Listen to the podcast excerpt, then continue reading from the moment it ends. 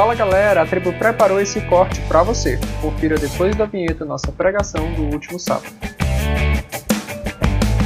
Nesse período do ano, normalmente nós ah, começamos a ficar mais atentos a algumas coisas.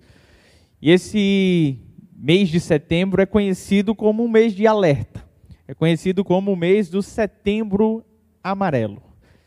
E aí eu aproveitei que hoje a gente tem um cara amarelo aqui tocando carrom com a gente, chamei ele para bater um papo conosco sobre essa temática, que é uma temática muito, muito importante e cada vez mais é, tem sido emergencial no nosso tempo.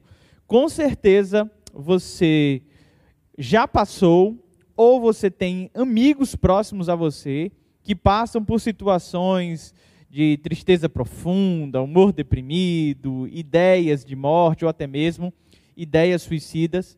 E é por isso que eu queria convidar você para um momento de bate-papo, para que a gente possa então chegar a algumas conclusões ou alguns alertas. E para isso chamar logo o pastor Léo para cá, ou pegar aqui duas cadeiras para a gente fazer esse bate-papo sentadinho. Muito bem, muito bem, gente querida. O seguinte, ah, para que a gente possa bater um papo, mantendo a ideia devocional, que é essa nossa proposta aqui no Culto da Tribo, a gente queria pensar sobre dois, duas passagens bíblicas que nos falam de personagens que ou tentaram é, ou de fato cometeram ah, o suicídio. E aí eu queria começar com o mais clássico, que é a passagem que nos fala sobre Judas, e eu te convido a abrir a Bíblia comigo no Evangelho de Mateus, no capítulo 27. Evangelho de Mateus, capítulo 27. Pega aí tua Bíblia. Faremos a leitura do versículo 1 ao versículo 5. É justamente o enredo aqui da crise de Judas, quando ele tenta ah, solucionar o problema que ele acredita ter sido ele a causa, né? Diz assim o texto: de manhã cedo, todos os chefes dos sacerdotes e líderes religiosos do povo tomaram a decisão de condenar Jesus à morte. E amarrando, levaram-no a entrar, a, e entregaram a Pilatos, o governador. Quando Judas, que o havia traído, viu que Jesus fora condenado, foi tomado de remorso. Guarda essa palavra aí com você, remorso. E devolveu aos chefes dos sacerdotes e aos líderes religiosos as 30 moedas de prata e disse: Pequei, pois traí sangue inocente. Eles retrucaram: Que nos importa? A responsabilidade é sua. Guarda essa palavra aí com você também. A responsabilidade é sua. Versículo 5: Então Judas jogou o dinheiro dentro do templo e saindo foi e enforcou-se. Saindo foi e enforcou-se. Amém até aqui? Vamos orar mais uma vez? Deus, aplica a tua palavra no nosso coração. Nos faz, ó Deus, enxergar com clareza as nossas dificuldades, as nossas fragilidades e nos mostra, Pai, os escapes que o Senhor tem para as nossas vidas. É no nome de Jesus que te oramos. Amém. Pastor Léo, esse texto de Judas aqui é um, talvez acho que quando a gente pensa na ideia de suicídio, o personagem bíblico que é mais claro para a gente seja Judas, seja o mais clássico de todos. Quando a gente acompanha a história de Judas, desde quando ele faz parte ali do enredo com Jesus, até mesmo esse momento dele saindo do rol dos discípulos ali, dava para perceber em Judas características que, de alguém que um dia poderia cometer tal ato. Quando a gente olha para o cenário de Judas, será que era fácil fazer uma leitura assim? Pois é. No caso de Judas, foi, foi algo muito abrupto na vida dele. Não é? Como o pastor Vitor bem falou, a gente não tem ca muitos casos em que o, a pessoa chegou ao finalmente né? Porém, na Bíblia a gente tem muitos casos de pessoas que trazem uma depressão, por exemplo, né? um sentimento de culpa, ou então uma sensação de morte. Isso a gente tem no Antigo e no Novo Testamento. Porém, aqui, no caso de Judas, ele, a gente sabe quem foi Judas e o que ele fez, mas ele ainda não tinha dado sinais disso que aconteceu. Até porque, pastor Vitor, os sinais que são remorso, né, que você mandou a gente frisar essa palavra, eles vieram justamente pelo feito, não é? Então, mesmo que Judas, se a gente fosse, se a gente pudesse ler a mente de Judas, mesmo se Judas tivesse planejado isso durante anos, trair Jesus, mas só aqui é que a gente viu que o efeito da traição, o efeito da culpa, não é, na vida desse cara, então foi abrupto, foi muito rápido, foi imediato. Ele se sentiu culpado e é interessante aqui que quando ele se sente culpado, ele ainda toma uma atitude, ele devolve as moedas. Só que isso não adianta mais. Não é? é como se fosse uma tentativa de tomar um remédio, mas a cabeça dele já não estava mais. Não estava mais legal. O que é que isso nos revela de cara? Que a gente não tem como prever quem é aquela pessoa que tem uma dificuldade nessa área ou não. Na verdade, o, o Setembro Amarelo ele vem justamente para nos dar um alerta de que todos nós somos vulneráveis, somos fragilizados diante da tristeza, diante da culpa, diante do medo, diante do remorso, e que precisamos estar atentos, precisamos estar alerta. Judas era o responsável por coletar os impostos, os, as ofertas, coletar impostos não, as ofertas que o ministério de Jesus recebia, ele era o tesoureiro, era ele quem agenciava ali, quando Jesus ia para determinados locais, quem iria comprar comida, é, onde eles iriam se hospedar. Ele era a parte logística, era o camarada a, mais articulado que a gente tinha dentro do ministério de Jesus. Tinha uma voz extremamente ativa, tinha um senso de liderança. Em vários momentos ele tenta repreender ao próprio Jesus. Em vários momentos ele ele reclama, por exemplo, de desperdício de dinheiro quando a mulher ah, vai até Jesus e derrama um guento nos seus pés. Ele fica chateado porque ele diz: Isso é muito caro, isso poderia ter sido vendido e o dinheiro doado aos pobres. Judas não tinha nenhuma característica padrão de uma pessoa ah, que passa por ideias, que tem ideias suicidas ou coisas do tipo. Porém, a circunstância se apertou de tal forma que ele, movido de forma abrupta por suas emoções, tomou uma decisão ah, e executou sem tempo exatamente de, de um retrocesso, sem tempo de uma mediação, sem tempo de um pedido de ajuda. O caso de Judas é um caso ah, onde ele olha os seus feitos e só depois ele manifesta, como o pastor Léo falou aqui, ah, esse, esse quadro né, de ideia suicida e, enfim, a própria prática. Mas uma coisa que nos chama a atenção é o sentimento que veio acompanhado dessa ideia. O sentimento que motivou. E o sentimento que motivou foi o sentimento de remorso. A ideia de remorso está muito ligada à ideia de, de culpa, a, de tristeza, de frustração por conta de algo que você tenha feito. E diante desse quadro aqui de remorso, a gente precisa entender que ele é um passo para outras ações. Então, se a gente está falando sobre alerta, o remorso, o sentimento de culpa e todas essas coisas são coisas que devem nos ativar algumas luzes para dizer assim: eu preciso de ajuda, eu preciso dar uma pausa. E a pergunta que eu tenho para fazer para o pastor Léo agora, dentro desse enredo, pastor, olhando o cenário de Judas, tomado pelo remorso, e pensando também sobre todo o cenário hoje de muitos jovens também tomados por remorso, cometendo tal ato. Será que era possível, naquele momento de Judas, um desfecho diferente? É claro que é. A gente tem aqui um Judas, uma pessoa em que, em primeiro lugar, ele não tinha uma rede de apoio. Uma coisa que você consegue ler nas entrelinhas desse texto é que ele estava só. Sabe, ele estava muito só. Não é? Então, um, um setembro amarelo é, é um alerta para a gente pensar no resto do ano inteiro, não é só em setembro, de que a gente não precisa ficar sozinho. Não é? No contexto que nós temos hoje, e é comum quando pessoas estão sentindo um remorso, uma culpa, ou até mesmo, muitas vezes, é o resultado até mesmo da própria depressão, que é a solidão, que é a busca é proposital, assim, você quer ficar sozinho.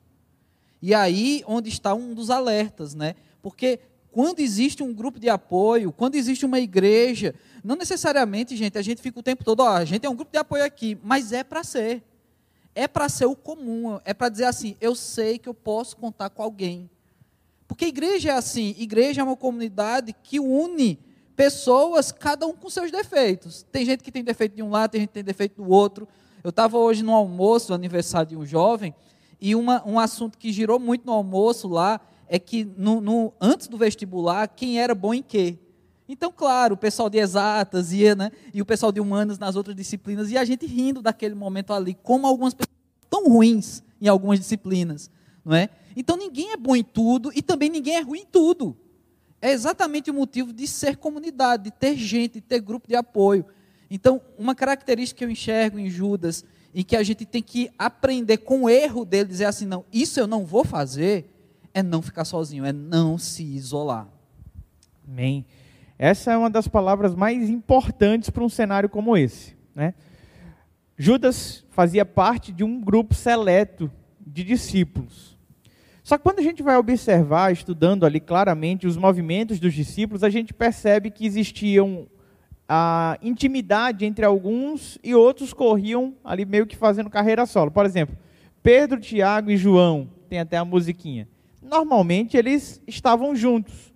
Quando Jesus foi no jardim do Getsemane, eles eram os mais chegados de Jesus, e Jesus puxa Pedro, Tiago e João para mais próximo. A gente tem ali no grupo dos discípulos alguns que eram irmãos e por serem da mesma família, meio que já caminhavam juntos. Porém, quando a gente para para pensar a respeito de Judas, ele sempre foi uma voz que destoava. A sensação que nós temos é que ele era sempre o discípulo mais distante, não de Jesus, porque Jesus deixa claro na ceia que tinha intimidade com Judas, tanto é que Judas molha o pão no mesmo uh, molho ali, né, que, que Jesus estava colocando. Isso era um sinal de muita intimidade, de muita amizade. Então Judas tinha esse livre acesso. Porém, ele não tinha, como a gente vai lendo nas Sagradas Escrituras, um discípulo que fosse apoio, que fosse alguém que discipulasse. A sensação que dá quando a gente vai lendo as passagens é que Judas era alguém um tanto quanto arrogante, como se fosse aquele que sabia mais do que os demais. E essa arrogância fazia com que ele fosse se distanciando das pessoas à sua volta. E quando ele trai a Jesus, ele trai como? Ele trai com um beijo, não é? Mostrando que tinha intimidade com o mestre. Naquele ato de traição, ele vai buscar apoio aos sacerdotes. E aí é a grande frustração. Quando a gente olha para Judas, talvez ele não tenha é, tentado fazer as coisas sozinho. Pelo contrário, ele foi aos sacerdotes e ele denunciou Jesus. Ele quis mudar de lado. O problema é que o lado que ele escolheu foi um lado que não acolheu. Tanto é que quando ele descobre o que iam fazer com Jesus, o que é que ele faz? No texto que a gente leu. Ele volta no templo, e ele vai conversar com os sacerdotes. E nessa conversa com os sacerdotes, o que é que ele tenta fazer? Ele tenta devolver as moedas e ele tenta conversar com eles para que eles pudessem ajudá-lo. E o que é que eles fazem naquele momento?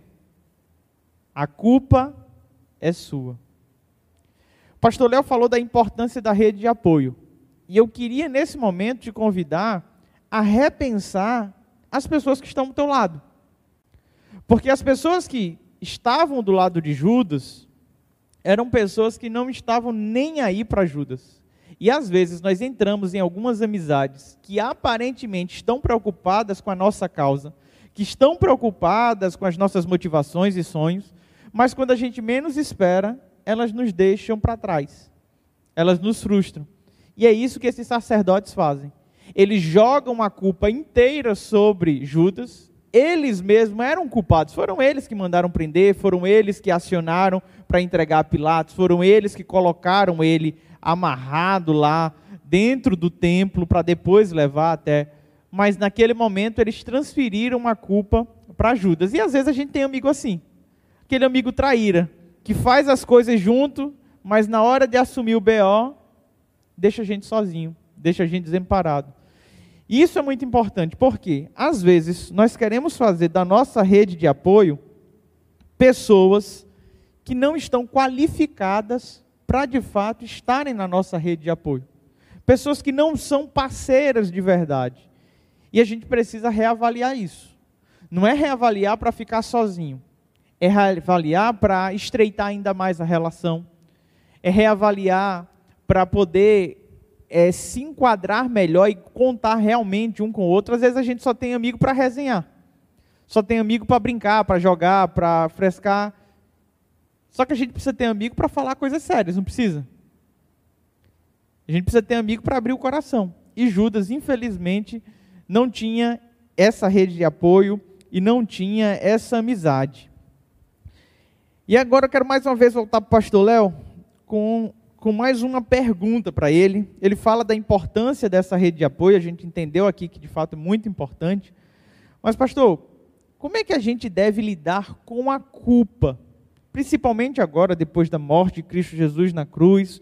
Como é que o cristão deve lidar com o peso da culpa e esse movimento que às vezes a culpa vai impulsionando ele para uma ideia de morte ou, ou uma ideia suicida? Pois é, aqui a gente tem essa característica muito forte na vida de Judas.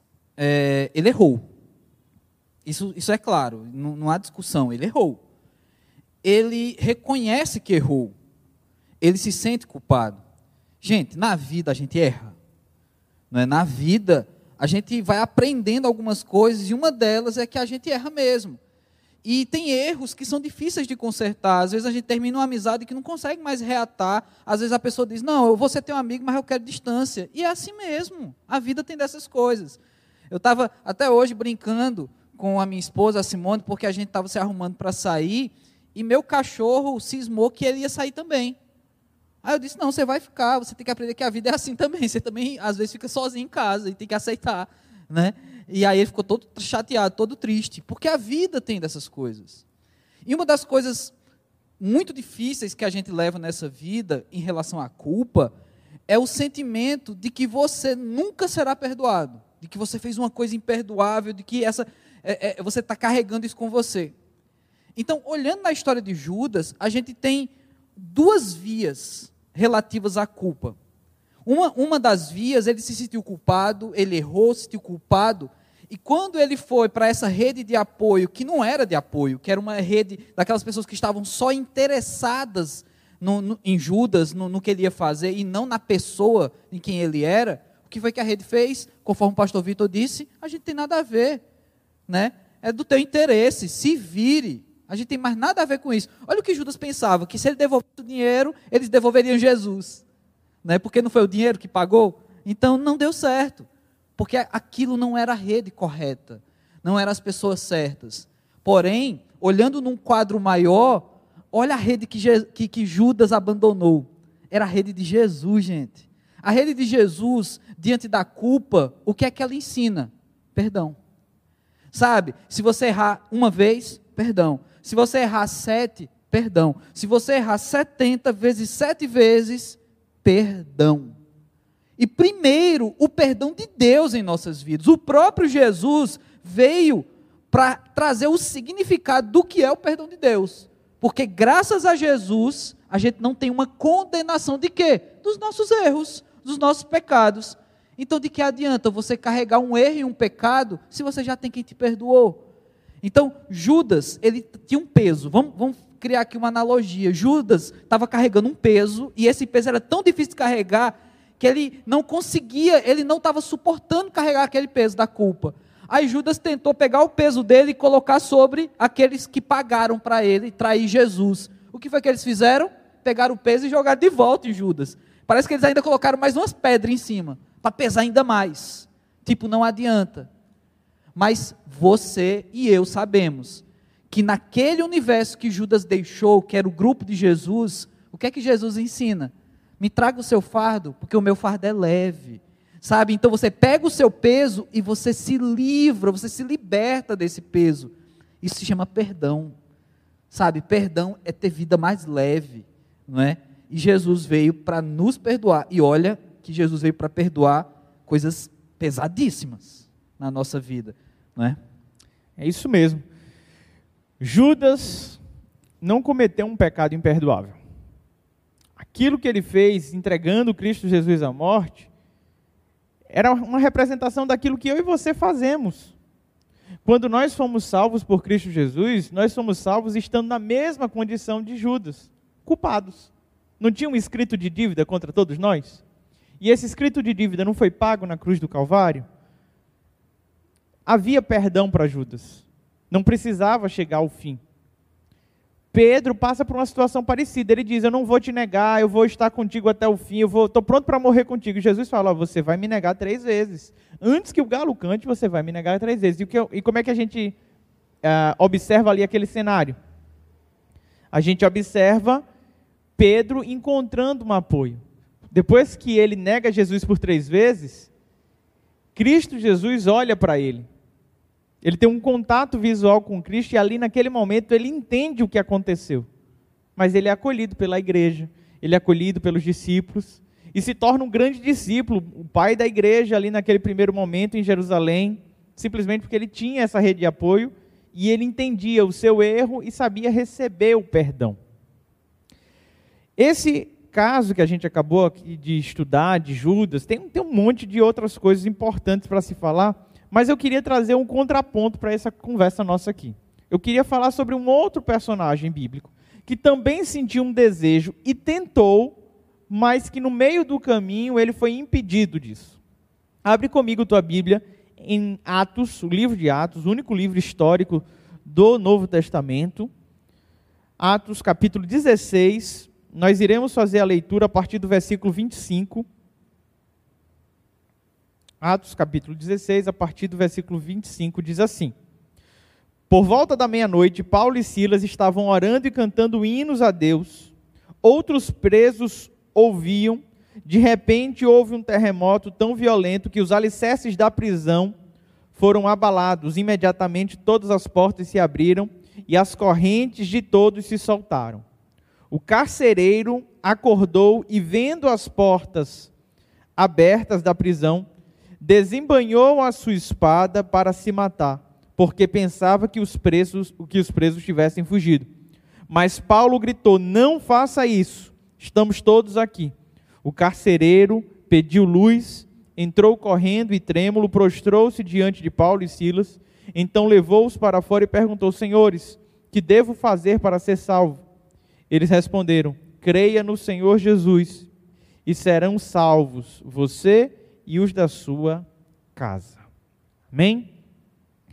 Esse texto já é diferente do outro que a gente leu.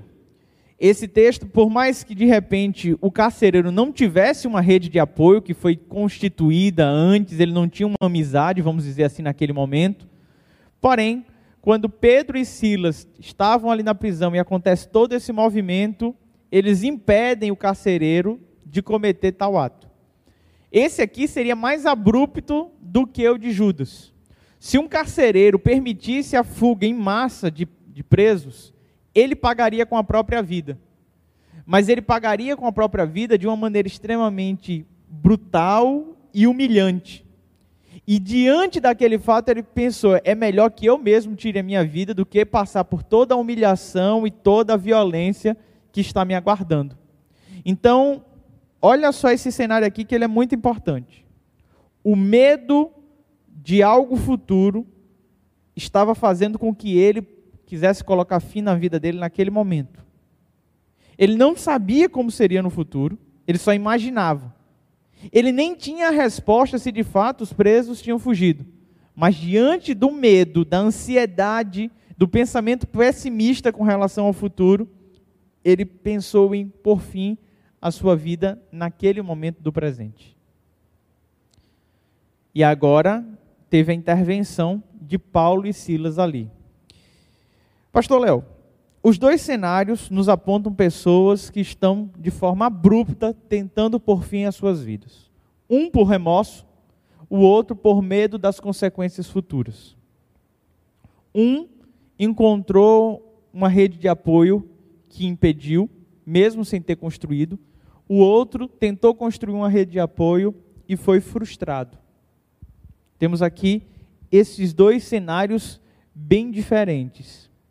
Pensando nesse segundo cenário, encarando hoje ah, os desafios com a juventude, com os adolescentes, com esse nosso tempo, você acredita que o medo da, ou as incertezas do futuro, elas acabam tendo uma força maior para fazer com que as pessoas pensem a respeito da morte do que a culpa, ou a culpa ainda é mais forte. Qual dos dois é, são mais perigosos e qual é o antídoto aí para cada um desses cenários?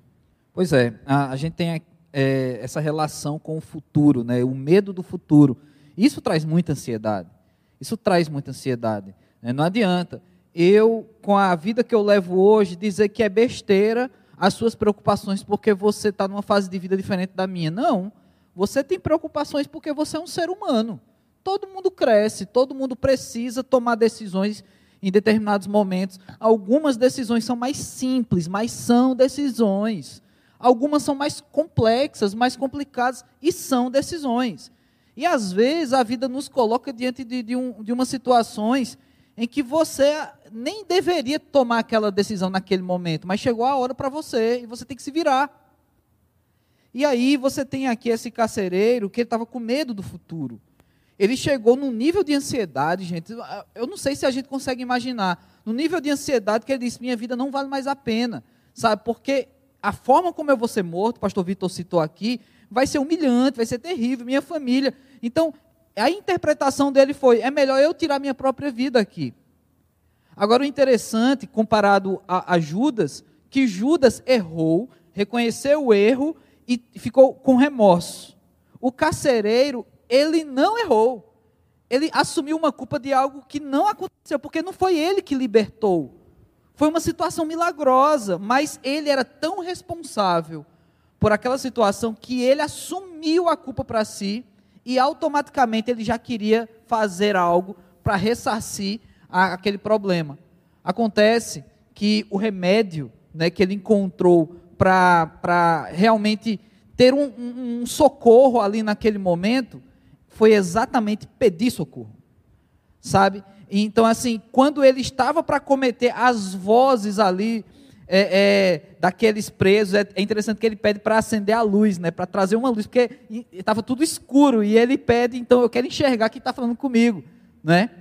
E ali ele percebe que as pessoas estavam ali para acalmá-lo, os presos estavam ali para acalmá-lo. E essa voz de socorro, essa, essa resposta àquela situação, trouxe ele calma mas ele, ele mesmo com a resposta deles, disse: Olha, não, não te assuste, não foi você, estamos aqui, ninguém fugiu. Mas aí ele faz uma pergunta, que essa pergunta do carcereiro, ela tem que ser a nossa pergunta para situações difíceis nessa vida. O que eu preciso fazer para ser salvo? Sabe? E a gente, a gente fala muito a palavra salvação, e nesse texto fala sobre isso, sobre a salvação dos pecados, a salvação em Cristo Jesus. Mas a gente tem que fazer essa pergunta para muitas outras coisas na nossa vida sabe? O que é que vai me salvar de, de, dessa crise na minha amizade? O que é que vai me salvar desse desafeto? Eu gostava de alguém e essa pessoa me fez triste. O que é que vai me salvar, muitas vezes, de uma família que está complicada? Meus pais estão brigando, pastor. O que é, que é o que eu faço? O que é que vai me salvar disso? Gente, essa pergunta ela é muito importante. Porque um grande perigo que tem, sabe qual é? É você achar que sozinho você consegue. Esse carcereiro sozinho, ele não ia conseguir, gente. Ele não ia conseguir, ele era carcereiro, ele tinha uma arma em mãos, é tanto que ele ia usar essa arma para tirar a própria vida. E não é por ter uma arma na mão que ele era um herói. Ele não era todo poderoso. Mesmo esse cara, ele pediu socorro. Sabe? Então, há, há um, um remédio grandemente importante na nossa vida é a gente ter apoio, como a gente falou antes, mas a gente também falar, mesmo que seja difícil, mesmo que seja uma frase, um sinal, uma mensagem do WhatsApp, peça socorro. Peça socorro, sabe? Diga, olha, quem é que pode me salvar? Como é que eu posso sair disso? Vai ter alguém que vai responder, sabe? Deus, ele não vai te deixar no vácuo quando você pedir socorro. Feito aquele teu amigo que você manda uma mensagem e leva cinco dias para responder, sabe, no WhatsApp. Deus, ele vai mandar uma pessoa para te responder. Mas é preciso que você mande essa mensagem para alguém, é preciso que você fale, não é? E lógico, se você tiver uma pessoa ideal, pessoas que possam te dar uma resposta certa diante disso, melhor ainda. Porque o que foi, o, qual foi o prêmio desse carcereiro? Gente, ele falou ali para dois missionários. Ele falou ali para dois pastores, para dois cristãos autênticos. Ele pediu a salvação para quem tinha a salvação para eles, que é Jesus Cristo. Não é? E isso é o remédio. Amém. Amém. Gente querida, quero agradecer já ao pastor Léo. Nosso tempo está tá chegando ao fim aqui. Mas eu queria aproveitar esse momento para que a gente pudesse orar. Sabe, diante das frustrações, diante da culpa, diante da dificuldade de ter uma rede de apoio e tantas outras coisas, nós temos um Deus que não nos deixa sozinhos. E Ele é o escape, Ele é a salvação, Ele nos ajuda quando ninguém mais está ali para nos ajudar. Quando todo mundo vira as costas, Ele permanece ali. E eu queria nesse momento te convidar a fechar os olhos, curvar a cabeça, a equipe de louvor pode vir tomando lugar aqui à frente. E você de cabeça baixa, de olhos fechados, eu queria te convidar a primeiramente colocar a tua vida diante do Senhor. Apresenta diante do Senhor a tua dificuldade, a tua tristeza, a tua ansiedade, os teus medos, a tua culpa, as tuas frustrações. Não sei, o que você estiver sentindo no teu coração, de olhos fechados e cabeça baixa, apresenta isso diante do Senhor. E se de alguma forma você está aqui hoje, está vivendo um momento bom, você está tranquilo, está tudo em paz no teu coração, as coisas estão fluindo bem, eu queria te convidar nesse momento a colocar diante do Senhor vida de pessoas amigas, que você sabe que precisa de um encontro com Jesus, que precisa ter o seu coração triste transformado, que precisa ser invadido pela paz, pela alegria que só o Senhor Jesus pode dar. Então vai colocando essas vidas diante do Senhor e a tua vida também diante dele nesse momento. Senhor nosso Deus e Pai, apresentamos diante de Ti, Deus, o nosso coração. O Senhor sabe dos nossos medos, das nossas frustrações. Sabe, ó Pai, quando nós estamos tão frustrados a ponto de pensarmos em desistir. O que nós queremos te pedir agora é enche o nosso coração de esperança. Coloca pessoas amigas ao nosso lado. Nos faz, ó Deus, nos sentir acolhidos, amados por ti. Ó Deus, nos faz nos sentir perdoados. Que a tua paz, ó Deus, guarde o nosso coração. Que todo pensamento, ó Pai, maligno que vem à nossa mente, tentando pôr um fim à nossa história, seja repreendido agora na autoridade do nome de Jesus. Cremos, ó Pai, que o Senhor veio para nos dar vida e vida em abundância. E cremos que Tu és o autor da vida e o Senhor tem uma linda história preparada para todos nós. Uma história com vários nuances, com vários sentimentos, com dias difíceis, com dias de lutas, mas muitos dias de glória, dias de vitória, dias de alegria. Que as tristezas do momento presente, Pai, não venham nos impedir de alcançarmos as alegrias futuras. Que nesse momento, cada nome aqui citado nessa oração, cada vida citada nessa oração, possa descansar na certeza de que nós não estamos sozinhos. É no nome de Jesus que te oramos, Pai. Amém. É isso, galera. Estamos chegando ao fim desse corte. Eu espero que o Senhor tenha falado com você. Se quiser conferir mais dos nossos conteúdos como esse, acesse outras pregações por aqui ou pelo nosso canal Tributal no YouTube. Deus te abençoe.